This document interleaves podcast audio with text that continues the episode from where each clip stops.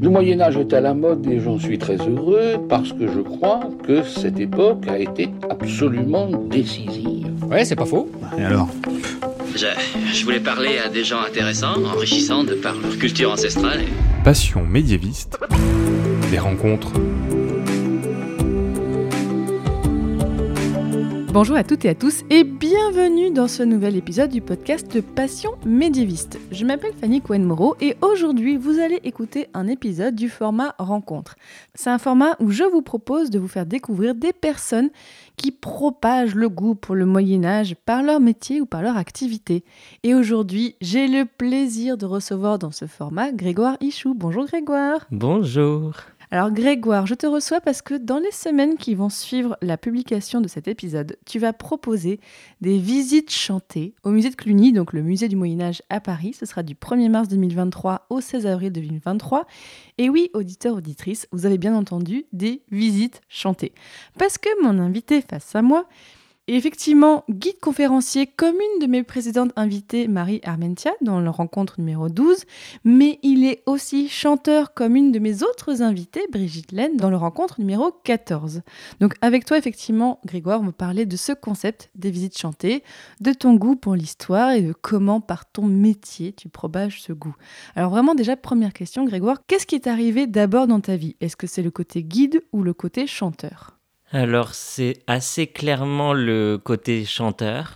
J'ai commencé euh, à chanter au conservatoire à partir de mon année de sixième Ah à ouais. 10 ans. D'abord dans un chœur d'enfants au conservatoire du 13e arrondissement de Paris. Et progressivement, euh, à partir de, de l'adolescence, après la, la mue, progressivement un, un travail de, de soliste toujours euh, au conservatoire. Et ta voix elle a beaucoup changé avec la mue, j'avoue que je sais pas du tout comment ça fonctionne. Alors, euh, je suis passé de soprano, c'est-à-dire la voix la plus aiguë, qui correspond aux voix de femmes aiguës. De toute façon, les voix d'enfants correspondent plus ou moins aux euh, catégories vocales des voix de femmes, soprano, mezzo, alto, à ténor, c'est-à-dire la voix d'homme la plus aiguë en voix de poitrine, c'est-à-dire euh, le mécanisme vocal qui est le même que celui de la voix parlée pour les hommes. Et donc, après ta mue, tu as continué à travailler comme euh, ténor. Comment ça se passe un parcours pour travailler ta voix de ténor? Parce que tu l'avais, tu avais juste à, à travailler dessus.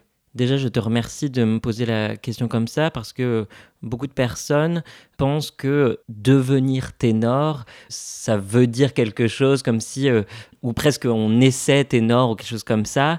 En fait, ténor, comme baryton, comme basse, ce sont des catégories euh, vocales, c'est-à-dire la, hauteur moyenne de la voix, on va dire. Ça correspond entre autres à la taille des cordes vocales, pour les, les voix d'hommes en l'occurrence.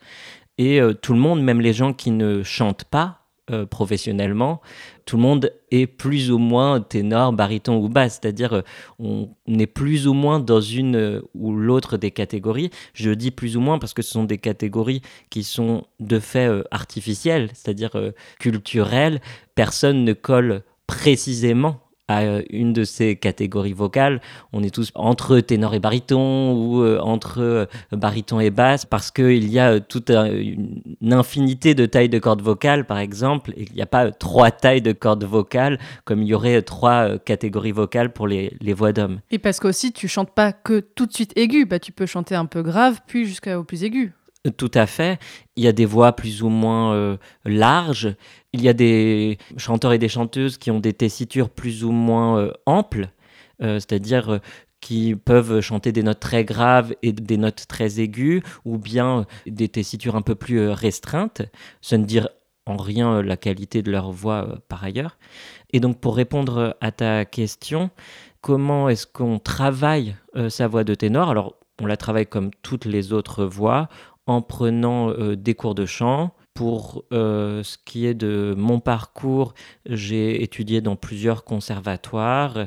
Au conservatoire, on l'appelle maintenant le conservatoire à rayonnement régional de Paris, au sein du Jeune Chœur de Paris, qui, contrairement à ce que son nom euh, indique, enfin il ne s'appelle plus comme ça d'ailleurs, je crois, euh, n'est pas seulement un chœur, mais toute une formation pour jeunes chanteurs avec des cours de technique vocale, mais aussi des cours de théâtre, parler, chanter, des cours de langue appliqués au chant, des cours de formation musicale, c'est-à-dire de solfège, et beaucoup d'autres cours qui permettent de développer toutes les euh, capacités que l'on demande à un chanteur ou à une chanteuse professionnelle. C'est vrai que j'ai pas pensé aux cours de langue parce que oui, forcément, tu dois chanter parfois en allemand, en italien, donc faut quand même un petit peu maîtriser ces langues-là, au moins pour savoir les prononcer, j'imagine.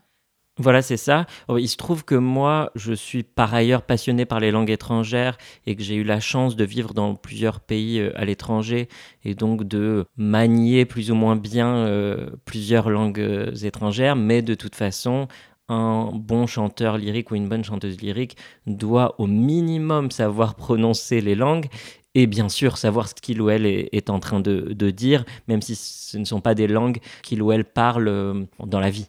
D'ailleurs, je propose qu'on écoute un petit extrait de toi en train de chanter.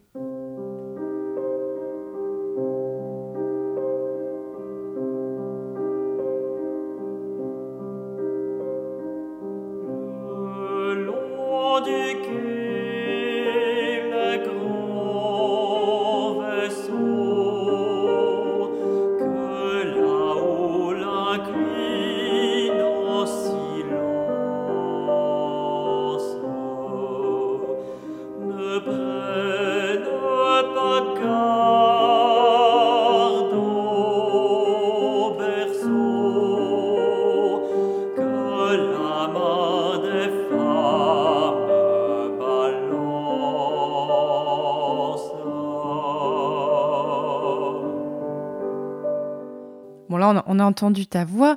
Donc, une fois que tu as fait le conservatoire, en fait, est-ce qu'il y a un moment où tu t'es dit, bah, je peux en faire totalement mon métier? En fait, dès que j'ai commencé le chant, même en sixième euh, au conservatoire euh, dans le cœur d'enfant, je savais déjà que je voulais en faire mon métier, euh, à vrai dire. Donc ça n'est pas quelque chose qui est arrivé dans un second temps. Je te dis ça aussi parce que dans le sens, tu aurais pu te dire, bon ben, ça m'amuse, je peux en faire un hobby, mais pas forcément en faire mon métier. C'est ça ma question aussi. Bien sûr, mais il se trouve que pour moi, ça avait une importance très grande dès le début, quelque chose euh, de très intime, de très fort, et euh, c'était de toute façon quelque chose qui allait être au cœur de ma vie, et je l'ai su et je l'ai voulu dès le début, et j'ai seulement euh, travaillé beaucoup pour que ça arrive dans la réalité. Et on t'a dit oui, tu peux en faire ton métier, en fait, ou t'as pas besoin que les autres te le disent pour le faire? Alors, pour euh, être tout à fait franc, je pense que j'ai aussi beaucoup aimé chanter dès le début parce qu'on me faisait des compliments. je pense que, enfin, en tout cas, l'enfant que j'étais a été très touché et influencé par les compliments que j'ai pu euh, recevoir, en, en particulier de ma prof de musique euh, en CM2. Tu te rappelles de son nom ou pas? Oui, Isabelle, que j'ai revue très récemment d'ailleurs, qui m'a fait mes premiers compliments sur ma voix euh, d'une certaine manière. Et je sais que ça a évidemment influencé mon parcours par la suite. Tu avais donc ce parcours de chanteur et à côté, raconte-nous comment est-ce que tu es devenu guide conférencier D'où est-ce que tu es venu ta passion pour l'histoire? Alors ma passion pour l'histoire est venue progressivement. Alors j'ai toujours euh, été intéressé par l'histoire, même euh, à l'école, au collège, au lycée. Mais c'est surtout à partir de euh, l'université, ma licence de musicologie à la Sorbonne. Oui, tu as fait donc des études liées à, ton, à ce que tu faisais déjà à côté. Tout à fait. En parallèle du conservatoire, voire des conservatoires, parce que j'ai été parfois dans plusieurs conservatoires en même temps j'ai étudié la musicologie à la Sorbonne et j'ai adoré les cours d'histoire de la musique. Ça m'a vraiment passionné. Il se trouve que j'étais plutôt bon euh, dans le domaine. Ça m'a tellement passionné que j'apprenais facilement, que je lisais beaucoup de choses. Et j'ai choisi aussi le parcours, une sorte de spécialisation ou d'option dans laquelle j'étudiais l'histoire euh, de l'art, donc des arts visuels et de la littérature, en parallèle de mes cours d'histoire de la musique sur les mêmes périodes C'est-à-dire que j'étudiais par exemple la littérature et euh, les arts visuels du Moyen Âge, pendant que euh, j'étudiais en amphi, en cours d'histoire de la musique, la musique du Moyen Âge. Et ça, évidemment, ça a aussi beaucoup influencé la suite de mon parcours. Mais tu devais avoir des emplois du temps très chargés en fait à l'époque. Disons que, mais comme beaucoup d'étudiants en musicaux, en musicologie, on est presque exclusivement des personnes qui ont euh, au moins deux formations en parallèle, c'est-à-dire le conservatoire et la fac, ou en tout cas un instrument, une pratique musicale et euh, une pratique plus théorique euh, à la fac. Toi, tu joues d'un instrument ou pas du tout? Alors, j'ai joué plusieurs années de la clarinette. J'ai un rapport un peu ambivalent. ambivalent à la clarinette parce que j'ai commencé quand j'ai commencé à muer.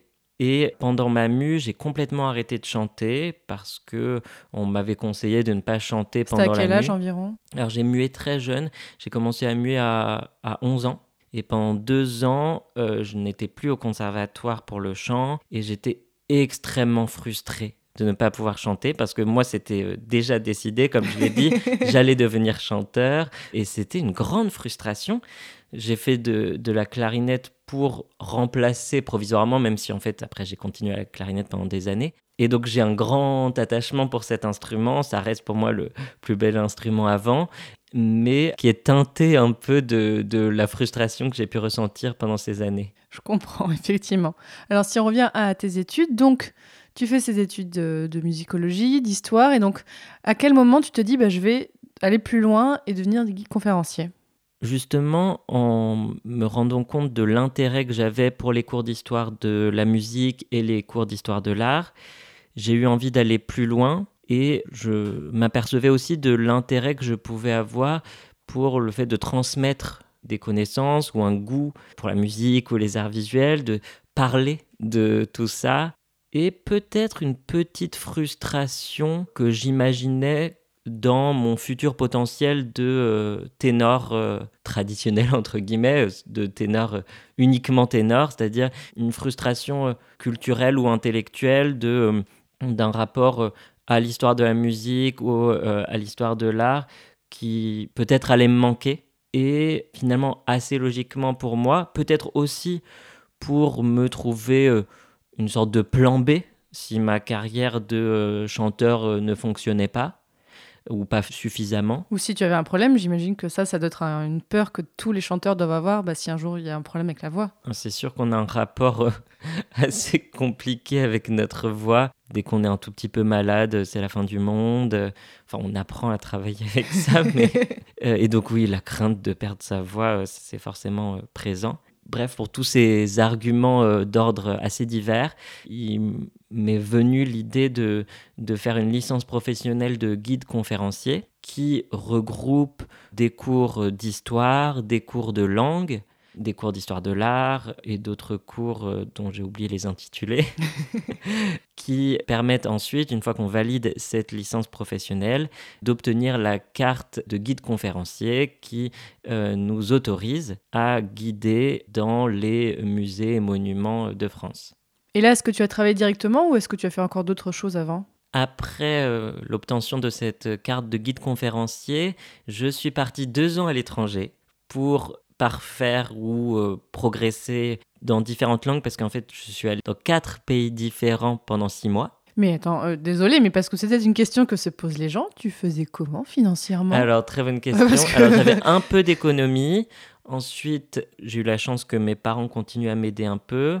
Et j'ai travaillé euh, un peu, j'ai fait quelques concerts. Surtout l'année qui a précédé, j'ai donné pas mal de cours de chant. J'adore donner des cours de chant. En ce moment, j'ai pas le temps et ça me frustre. Mais et donc j'avais un peu d'économie. C'était pas euh, l'Eldorado financièrement pendant ces deux années, je te le cache pas. Euh, mais ça m'a permis à la fois de progresser en anglais, en espagnol, en italien et en allemand, et de mieux connaître les répertoires vocaux, musicaux des différents pays en travaillant dans chaque pays avec euh, des spécialistes, des connaisseurs de chaque répertoire vraiment sur place, immergé dans la langue et dans la culture. J'ai pu faire euh, des concerts en Italie, en Espagne, euh, en, Autriche. Ça a été vraiment une, expérience très enrichissante. Et au retour de ces deux années, j'étais encore en quête d'une certaine, certaine légitimité en termes de diplôme. Je sais pas, je n'osais pas être dans la posture du guide conférencier. Alors que tu avais toutes les cartes en main, normalement. Officiellement, oui psychologiquement non.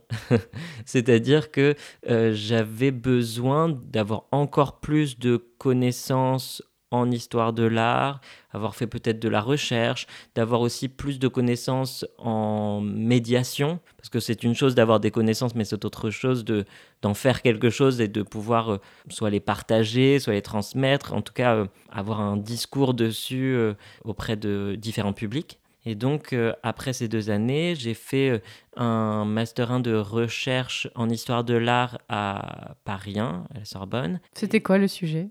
De tes recherches Alors, tu vas rigoler. C'était un sujet très précis oh. parce que euh, mon directeur de recherche voulait absolument que mon corpus soit exhaustif. Or, pour avoir un corpus d'œuvres exhaustif en seulement une année de recherche, il faut absolument que le sujet soit très euh, resserré, sinon ça ne fonctionne pas. Et c'était donc les portraits des chanteuses de euh, l'opéra et de la comédie italienne dans le troisième quart du XVIIIe siècle. ah ouais, j'en ai vu des sujets précis, mais alors là, effectivement.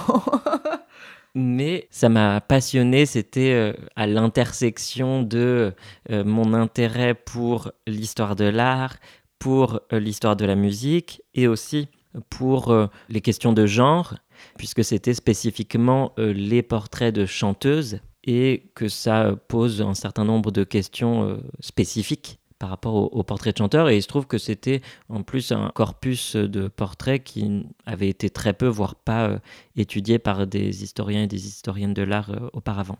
Donc là, est-ce que tu as travaillé ou est-ce que tu as encore étudié après? Je commençais quand même à euh, faire quelques euh, visites et conférences en parallèle et à donner des concerts. C'est vrai que ça, je le dis pas, mais euh, j'ai toujours continué en parallèle cette carrière de ténor naissante, si je puis dire. Mais j'ai encore fait un an d'études. Encore? Oui.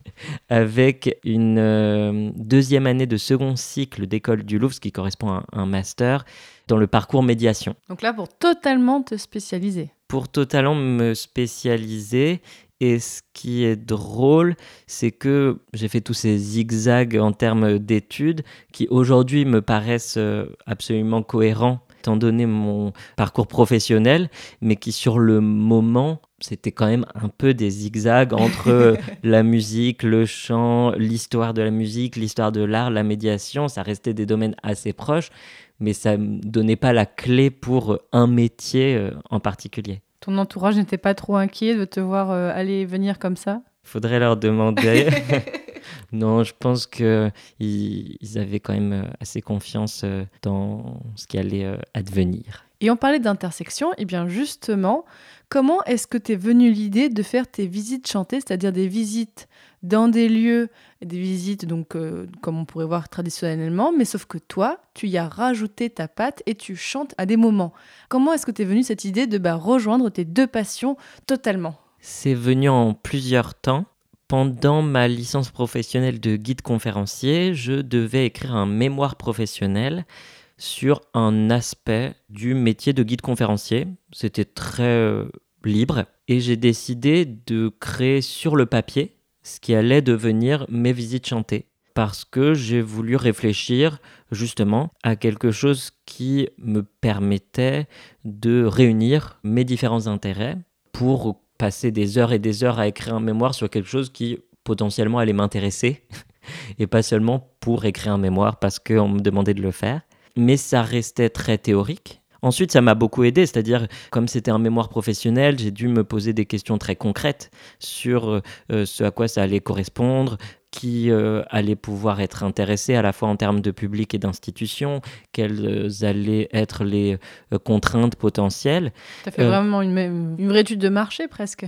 Oui, sauf que c'était très théorique et que je ne savais pas très bien si ça allait euh, devenir euh, réalité ou si ça allait rester euh, dans un mémoire professionnel pour obtenir ma carte de guide conférencier. Alors, quand est-ce que c'est devenu réalité? Mes premières visites chantées, c'était en 2017, au sortir de l'école du Louvre, dans le cadre de l'exposition Rubens Portrait Princier au musée du Luxembourg. Ah oui donc t'as pas commencé n'importe où quand même. non, c'est vrai. Et d'ailleurs, ça s'est ça s'est passé de façon assez euh, surprenante. Je pense que pour le coup, on peut dire que j'ai eu de la chance. J'avais contacté le musée du Luxembourg parce que dans le cadre de mes études à l'école du Louvre, il fallait que je fasse un stage et dans ma lettre de motivation, j'expliquais euh, mon concept de visite chantée pour euh, parler de moi et de mes différents intérêts, mais sans oser espérer que ça puisse intéresser le musée du Luxembourg. C'était plus pour trouver un stage.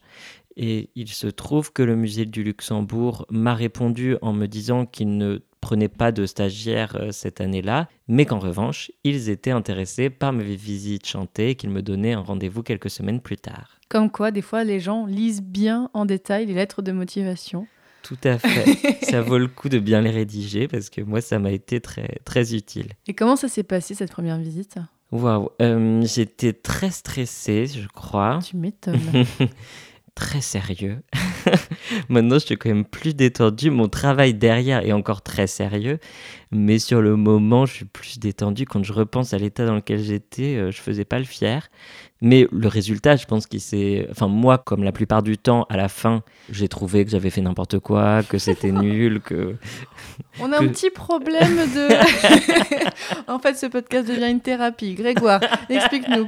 D'où te vient ce problème de validation? On va faire revenir ta prof de CM2. Faudrait que...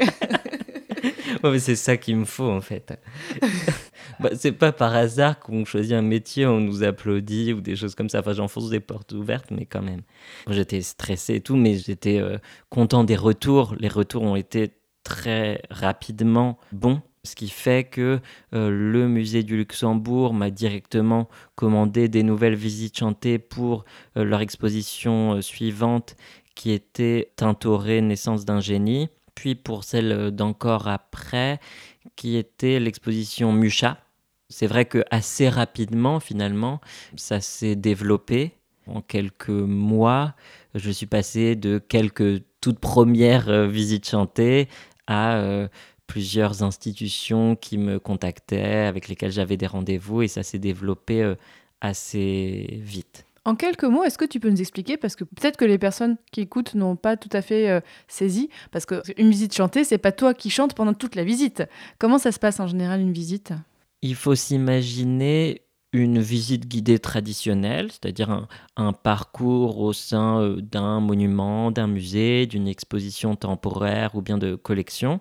Un parcours au cours euh, duquel je donne des explications et devant euh, chaque œuvre ou chaque objet, dans chaque espace, je chante un morceau qui est en lien avec mon propos, avec le lieu, avec l'artiste, avec l'œuvre, pour euh, éclairer le propos, pour le rendre plus vivant, pour euh, surprendre, pour peut-être euh, émouvoir. Mais c'est comme une sorte de visite guidée augmentée, peut-être. Entrecoupée de morceaux. Voilà, exactement. Et comment est-ce que tu conçois la médiation par ces visites? Parce que c'est une façon particulière de penser la médiation. Tout à fait. Il y a deux raisons principales pour euh, lesquels je fais ce type de visite chantée, je crois. La première raison est complètement égoïste, c'est parce que ça me fait plaisir, parce que ça réunit des choses qui me plaisent, et je pense que quand on fait des choses qui nous plaisent, on, ça se sent. Ah bah je comprends, moi je fais la même chose. Hein, voilà. Je fais du podcast pour un prétexte pour rencontrer des gens passionnants. Hein. Euh, donc voilà. Et la deuxième raison, c'est parce que j'ai trop conscience du fait que si je me contentais d'avoir le fantasme que les visiteurs allaient se souvenir de toutes les connaissances que j'allais transmettre pendant euh, la visite, je serais très rapidement frustré parce que en fait, bien sûr que les gens vont oublier euh, la majorité des informations et c'est comme ça Ça ne veut pas dire qu'il ne faut pas faire en sorte de trouver des moyens pour qu'ils s'en souviennent, mais faut quand même avoir l'humilité de le prendre en compte. Donc la musique, ça permet aussi, je crois, une meilleure mémorisation, mais ça permet aussi de passer déjà un moment qui, en tant que tel, en tant que moment et pas seulement euh, les conséquences pour plus tard en termes de mémoire et de connaissances, un moment qui est soit touchant, soit drôle, soit surprenant. Et ça, ça me paraissait euh, euh, important. Et surtout, un moment qui peut-être va ouvrir la curiosité à la fois dans le domaine de la musique et dans le domaine de l'histoire ou de l'histoire de l'art, plus que de transmettre des connaissances. Et alors justement, on va parler de deux visites que tu fais et que tu vas faire. Alors moi, j'avais eu la chance d'assister à une de tes visites à la basilique Saint-Denis. Alors auditeur auditrice, si vous n'êtes jamais allé, vraiment, je vous encourage. Donc c'est au nord de Paris, donc à Saint-Denis. La basilique Saint-Denis, c'est là où sont conservés les tombeaux des rois de France. Euh, j'aimerais beaucoup y faire des choses d'ailleurs avec euh, Super Joute Royale là-bas. Bref, on en reparlera. Mais euh, ben, dans ce lieu si particulier, ben, j'avais la chance d'assister à une de tes visites, en plus avec ma maman. Donc j'étais trop, contente. Ce que j'avais beaucoup aimé dans cette visite, c'est que vraiment, non seulement tes explications et ta façon de chanter et tes chants, ça sublimait l'endroit, ça lui donnait vie. Parce qu'un endroit comme ça, ça peut paraître un peu froid, on a de la pierre, on a comme ça des matériaux très bruts. C'est donc on a des tombeaux devant nous, donc forcément c'est un peu mort. Mais toi, je trouvais que tu apportais à tout ça bah, quelque chose de très vivant. Alors je ne vais pas euh, divulgacher ou spoiler au cas où des gens iront voir, mais il y a un moment où tu chantes une chanson euh, très euh, étonnante où on ne s'attendrait pas à entendre cette chanson dans un tel endroit. Mais raconte-nous, bah, qu'est-ce que ça t'a fait de faire des visites dans cet endroit, donc d'un basilique Saint-Denis?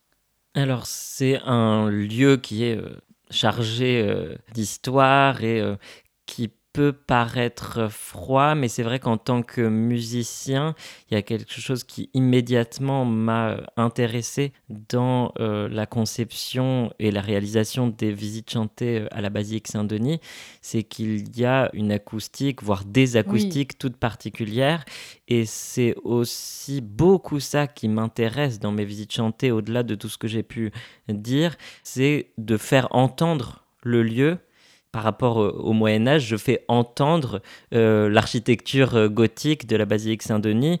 Euh, les voûtes à croisée d'ogive, ça ne va pas sonner de la même façon que d'autres types d'architecture. C'est une, une, acoustique qui est assez réverbérante, qui n'est pas la même d'ailleurs quand je chante depuis la crypte archéologique. Donc il y a vraiment différentes acoustiques qu'on va découvrir avec les publics tout au long du parcours, ce qui permet de faire vivre le lieu. Tu disais qu'il pouvait paraître un peu froid. On fait euh, vivre les pierres d'une certaine manière. Ça me plaît assez. Et oui, d'ailleurs, bon, vraiment, auditeur, auditrice, allez faire cette visite parce que notamment, vous aurez peut-être la chance de temps en temps, il y a une petite surprise à la fin. Moi, j'ai jamais vécu quelque chose comme ça. Tu disais peut-être que le public ne se souvient pas de tout. Là, c'est très mémorable. Tu joues aussi avec l'endroit. En fait, on sent, euh, en tout cas, j'ai bien senti ça, que tu as un vrai. Tu nous parlais de ton goût, tu parlais que toi, tu te fais plaisir. Mais tu as une certaine malice, je trouve, dans ta façon de faire la visite. C'est pas une visite totalement neutre. On sent que tu as un vrai plaisir à faire ce que tu fais.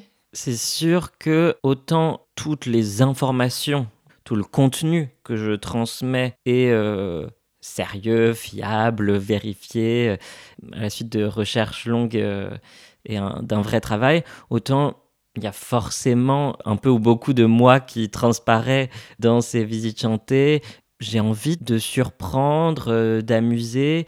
C'est important de conserver l'attention des publics et que si ça reste très linéaire, ne serait-ce que j'essaye à chaque fois que les enchaînements explication musique soit variée. C'est-à-dire que ça soit pas forcément, pour donner un exemple, nous sommes devant euh, un tableau qui représente telle scène, alors je chante un morceau qui évoque telle scène.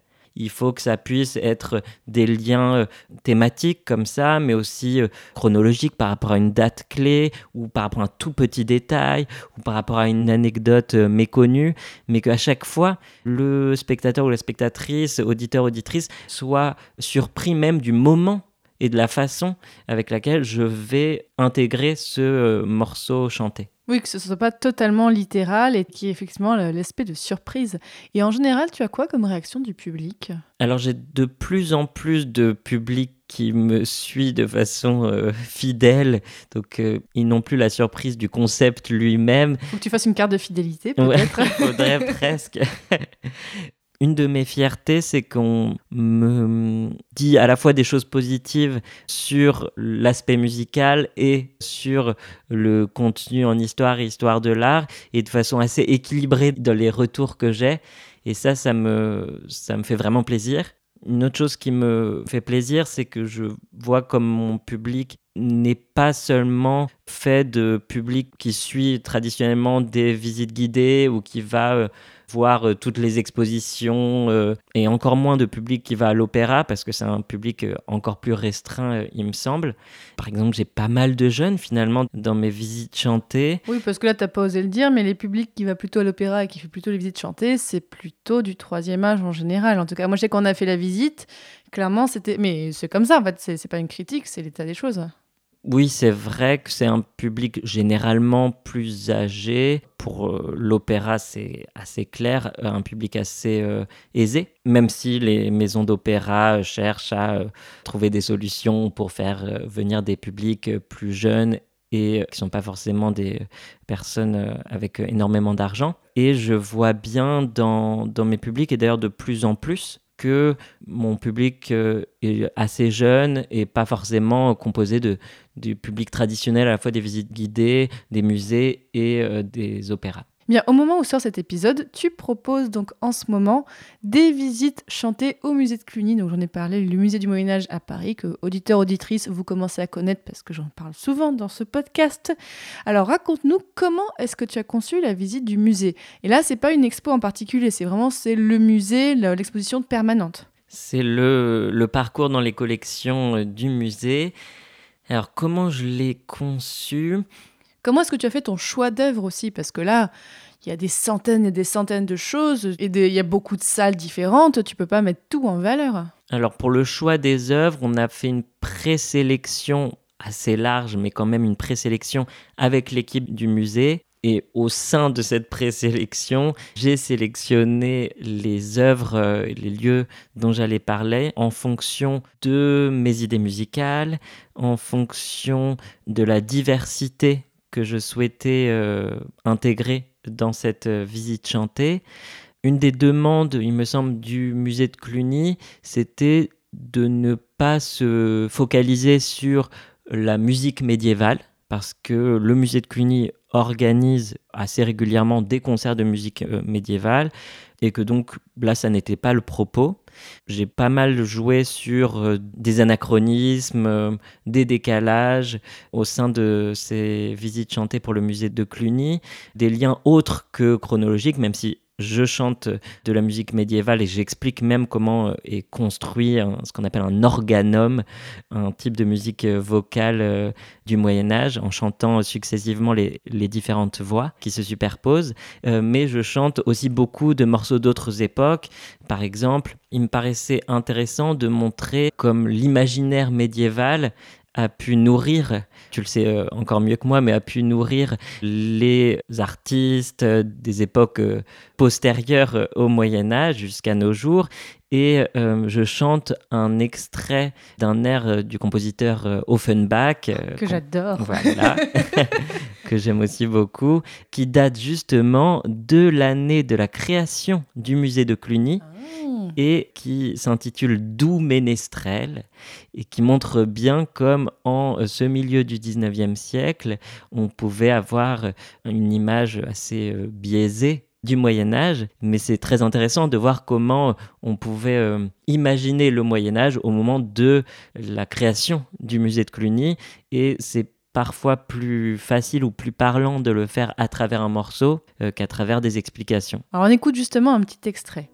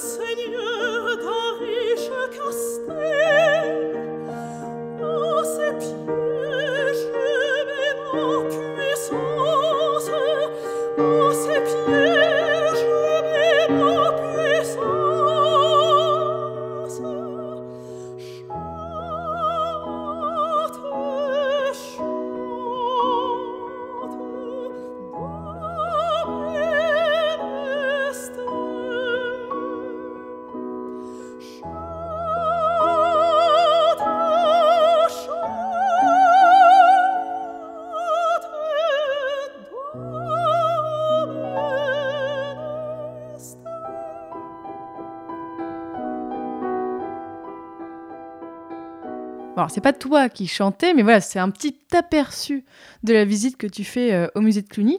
Est-ce que d'ailleurs, en préparant cette visite, est-ce que ça t'a permis d'apprendre des choses nouvelles sur le Moyen Âge Est-ce que tu as eu des surprises? J'apprends toujours beaucoup de choses nouvelles quand je crée euh, mes visites chantées. Je fais beaucoup de recherches à la fois pour trouver les morceaux musicaux euh, pertinents et les morceaux eux-mêmes, pour la plupart, je ne les connais pas avant. C'est vraiment grâce à des recherches souvent au département musique de la BNF que je trouve des partitions de morceaux méconnus, voire complètement inconnus. Et de la même façon, pour le contenu en termes d'histoire, d'histoire de l'art, il y a évidemment des choses que je connais déjà grâce à mon euh, parcours, à ma formation, mais j'apprends toujours beaucoup de choses, ne serait-ce que sur des œuvres euh, spécifiques, tel objet, telle œuvre du musée de Cluny que je connaissais un peu moins, je vais au, musée, euh, à la documentation du musée, je lis les dossiers d'œuvres.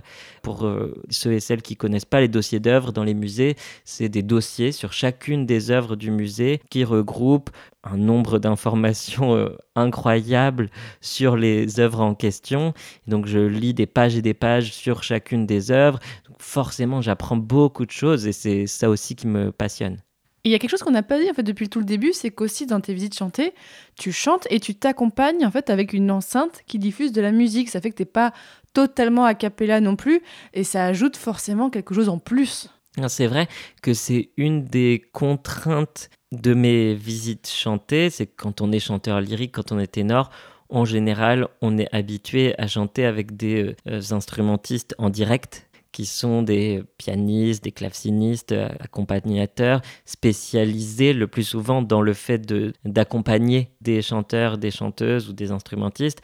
Et donc il y a un rapport qui se fait et une richesse musicale euh, intéressante. Et moi, dans mes visites chantées, je ne peux pas faire ça. Et donc, j'ai fait de cette contrainte un atout parce que ça me permet de faire enregistrer chacun des accompagnements instrumentaux de mes visites chantées par différents instrumentistes en fonction du répertoire. Donc, au cours d'une même visite chantée, c'est le cas, euh, par exemple, à la Basilique Saint-Denis, il peut y avoir des accompagnements au luth, à la guitare renaissance, au théorbe, à l'orgue, au clavecin, au piano, ce qui est assez difficile à faire au cours d'un même récital.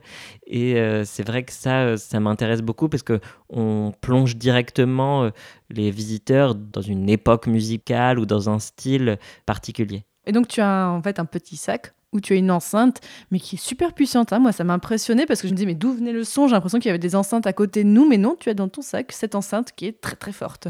C'est un des seuls investissements importants, parce que sinon c'est très léger en termes de dispositif. C'est visite chanter, c'est moi euh, et moi-même. Mais sinon, je suis obligé d'avoir une enceinte de très bonne qualité pour que le son de l'accompagnement euh, soit bon. Et ça, j'y tiens vraiment parce que je veux pas que le fait que ça soit itinérant et que ça soit sur des accompagnements enregistrés fasse baisser la qualité musicale de cette euh, visite euh, slash spectacle. Et à côté des visites, qu'est-ce que tu fais? Est-ce que tu continues de faire des concerts? Est-ce que tu as d'autres types d'activités aussi? Alors je fais euh, plein d'autres choses. en ce moment, je, je monte un spectacle musical avec un harpiste, Vincent Buffin, et un metteur en scène, Vincent Pavageau. Pour l'instant, euh, je n'en dis pas plus, mais euh, c'est vraiment un, spectacle euh, auquel je, tiens beaucoup et sur lequel je travaille depuis des mois. je peux dire le titre, sauf s'il évolue d'ici là, mais ça, ça, aura été le titre provisoire, il y aura une trace. c'est Achevons la métamorphose. Oh. Une autre chose que je fais, c'est que je fais aussi encore un petit peu de, de recherche. Et on m'a demandé il y a quelque temps un article que je coécris avec Jean-Michel euh, Vinciguerra sur les portraits de chanteuses, chanteurs, mais danseuses. Tu y es revenu, mais exactement, exactement, sur les portraits de chanteuses, chanteurs, danseuses, danseurs de l'Opéra de Paris au XVIIIe siècle. Pour euh, attends, tu fais juste un article sur ce sujet-là, mais il doit être très long l'article. Il est, assez long. il est assez long. Euh, je le coécris euh, au sein d'un ouvrage qui va être publié en, cette année, en, en 2023, dont les auteurs principaux sont Benoît Dradwicki, Julien Dubruc, Thomas Lecomte et Barbara Nestola sur l'Académie royale de musique, euh, c'est-à-dire l'Opéra de Paris, entre 1672 et 1791. Et le fait d'être ténor, est-ce que ça te permet aussi de t'ouvrir certaines opportunités ou certaines possibilités? Bon, à part faire du karaoké avec moi de temps en temps. C'est déjà une très belle euh, opportunité. C'était trop bien, faut qu'on refasse ça. Surtout quand on a chanté sur du Dalida, c'était trop bien. Du Dalida, du Céline Dion. Mais oui. J'y tiens beaucoup, je trouve que. Et du Nicole Croisy Et aussi. Du... Ah bah ça, ça, ça c'est très important. Écoutez du Nicole Croisy. Donc là, euh, être ténor, est-ce que tu continues de faire des concerts à côté? En ce moment, je me concentre sur les visites chantées et le spectacle musical que je suis en train de monter, ce qui me demande déjà énormément euh, de travail.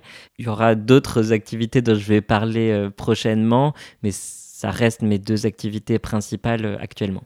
Et est-ce qu'il y a des lieux où tu aimerais chanter? Voilà, c'est le moment un petit peu de faire un, appel du pied. Est-ce qu'il y a des endroits où tu rêverais de chanter? Parce que on l'a pas dit, mais tu as déjà chanté dans des endroits. Mais alors, tu as fait le Louvre, tu as déjà fait le Panthéon, tu, enfin, et là encore, mais je n'en cite que quelques-uns. Mais euh, vraiment, j'ai le Louvre, le Panthéon, la piscine de Roubaix, le Petit Palais, hors de Paris aussi. Tu as fait le Palais du Taux, tu as fait le musée de l'école de Nancy.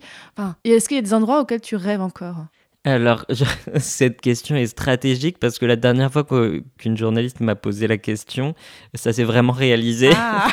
J'avais répondu l'opéra comique et il se trouve que je vais faire des visites chantées de l'opéra comique à partir du 13 mai et ça, je suis vraiment très très content. Alors, moi, je pense forcément au musée d'Orsay Vraiment, je serais, je serais ravi. Euh, ou à des bibliothèques patrimoniales comme euh, la bibliothèque euh, de l'INHA, Institut national d'histoire de l'art, qui est vraiment magnifique.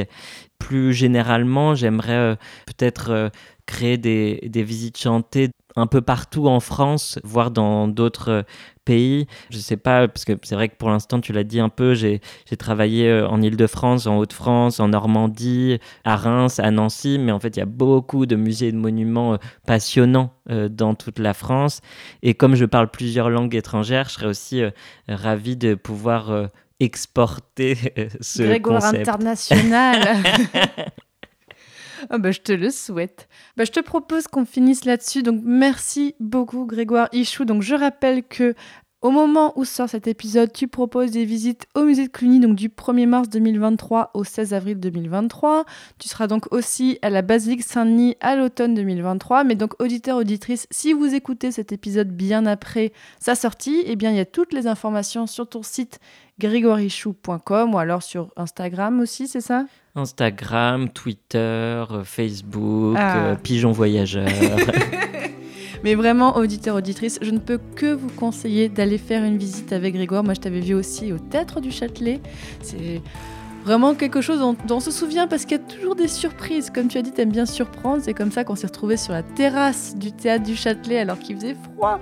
Mais c'était trop bien. D'ailleurs, j'ai encore des dates euh, au Théâtre du Châtelet, au moins jusqu'à juin 2023. Oh mais vraiment, voilà, auditeur, auditrice, si vous passez à Paris ou alors regardez bien les autres dates qu'il fait euh, partout en France, ne ratez pas ça. Bah, merci encore Grégoire. Merci à toi. Et puis bonne continuation. Et auditeur, auditrice, comme d'habitude, vous le savez, il y a un article qui accompagnera cet épisode où je vous remettrai pas mal d'informations. Et puis profitez que vous êtes sur le site pour écouter tous les autres épisodes du format rencontre qu'on a fait. L'épisode précédent, j'ai fait une rencontre avec euh, Jade du Miroir Fou, donc une illustratrice qui s'inspire du Moyen Âge. Et si vous avez des personnes à me conseiller qui pourraient être interviewées dans ce format, alors j'ai déjà fait beaucoup de professions différentes, donc regardez un petit peu ce que j'ai déjà fait. S'il y a une personne avec un, parcours particulier, une approche de l'histoire et du Moyen Âge particulière, n'hésitez pas à m'envoyer un message. Donc via le site, il y a un espace contact, allez voir. Et je vous dis de toute façon à bientôt pour un prochain épisode de Passion médiéviste. Salut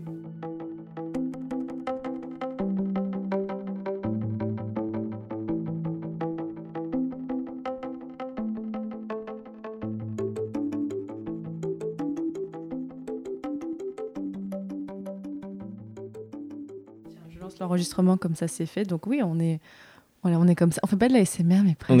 On, pourrait faire de la SMR. J'adore. un jour où je fais un podcast, j'ai déjà fait en fait quand j'avais fait l'épisode sur les, j'avais fait un hors les murs, on a fait de la SMR par chemin. où j'ai enregistré des bruits de parchemin. J'adore. Euh, ben, on va y aller. Euh, donc, euh, tout, tout, tout. donc euh, enregistrement avec Grégoire. Bonjour à toutes et à tous. Bienvenue. Ça commence mal. C'était bien. C'était bien. Bienvenue. Bienvenue. Euh, on va revoir de l'eau. Ouais. voilà. Non, mais au moins, ça me met euh, en confiance. Oh, bah Je peux dire mais- n'importe quoi. Ah mais oui. on est à la cool. hein. Eh, ça y est, c'est fini Ouais, c'est bon. Allez hop, au boulot